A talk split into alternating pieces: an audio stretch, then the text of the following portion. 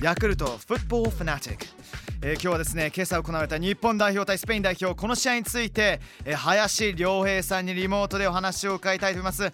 林さんおはようございます。おはようございます。林さん。はい、今のお気持ちちょっとお伝えいただけますかね？感無量です。いやー。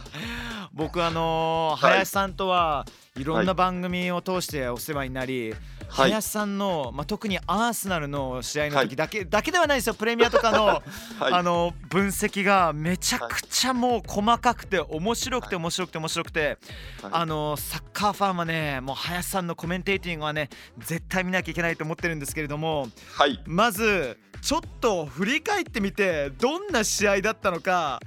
ね、はい。林さんに聞いてみていいですか？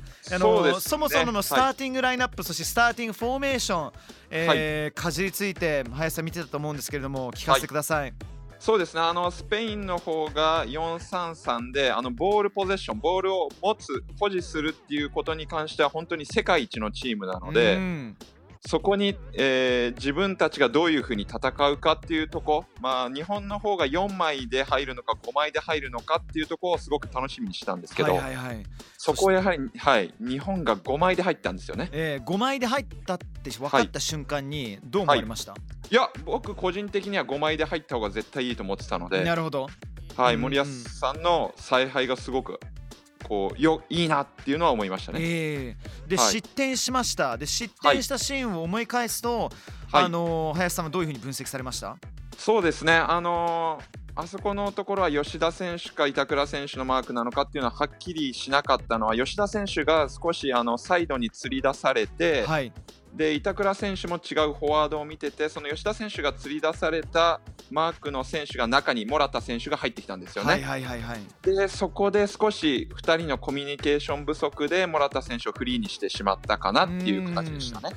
そこで先制されます、はい。それ以後の前半の日本代表の戦いはどういうふうに見ましたか、そうですね、あのやっぱり5-4-1っていうシステムになるとどうしてもスペインに押し込まれる展開っていうのはもう予想済みだったので、はい。まあ、0-1には早い時間帯でなりましたけど、うんそこの前半をそのまま0-1で耐えられたっていうことがすごく良かったなと思います。大きかったですよねはい、大きかったですね。そしてスターティングラインナップに谷口選手も登場しましたけど谷口選手の前半のパフォーマンスいかがでしたか？いやいや、非常に良かったと思いますね。うんあのボール保持の部分でも守備の部分でも、やっぱり自信持ってプレーできてましたよね。ねはいでそして後半になりました。で後半でシステムの変更があったのか、そして、はい。えーサブの選手たちはどういうふうに試合に入ってきて結果を出したのか林さんの言葉を聞かせてください。えー後半に入って、えー三笘選手、やっぱ大きかったですね。うん。三笘選手があの左のウイングバックに入ってシステムは変えてないんですけど、はい、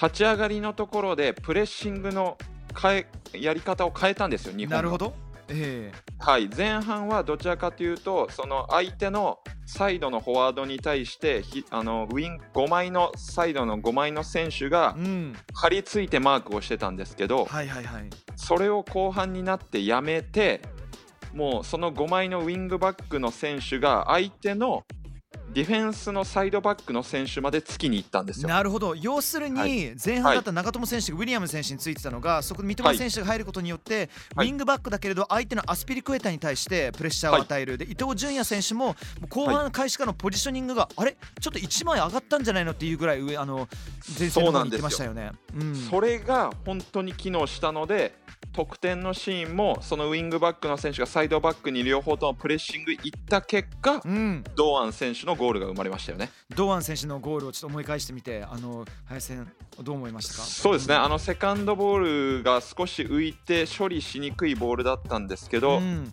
あれをしっかり堂安選手が左足でファーストタッチが決まったので、うんやっぱりあのフィニッシュまで持ってシュートまで持っていけたかなと。はあ改めてサッカーでこのファーストタッチがいかに重要なのかねあの伝わってほしなんですよいんでした。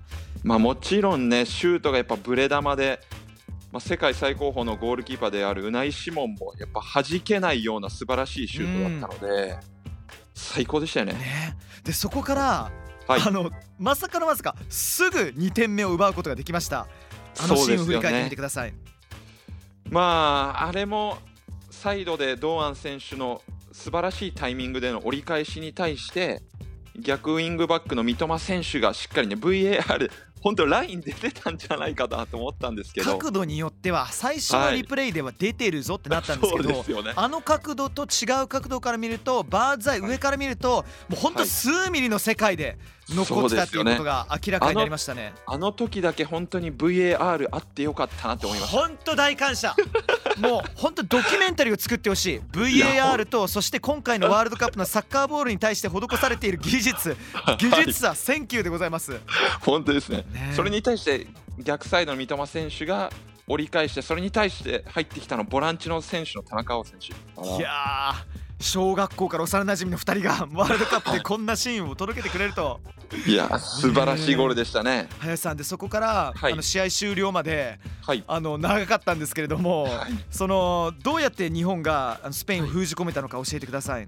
そうですね、あのー左ウイングバックに入った三笘選手も1対1で負けなかったですし、うん。あとは、まあ、あの途中から入ったあのとアーセナル所属するハリーさんの大好きなアーセナル所属すスーる、スーパートミスーパートミヤス来ましたすいません。はい、彼がね、あの3センターバックではなく右のウイングバックで使うことによって、うん上がってきたジョルディ・アルバがやっぱ怖かったんですけど、はい。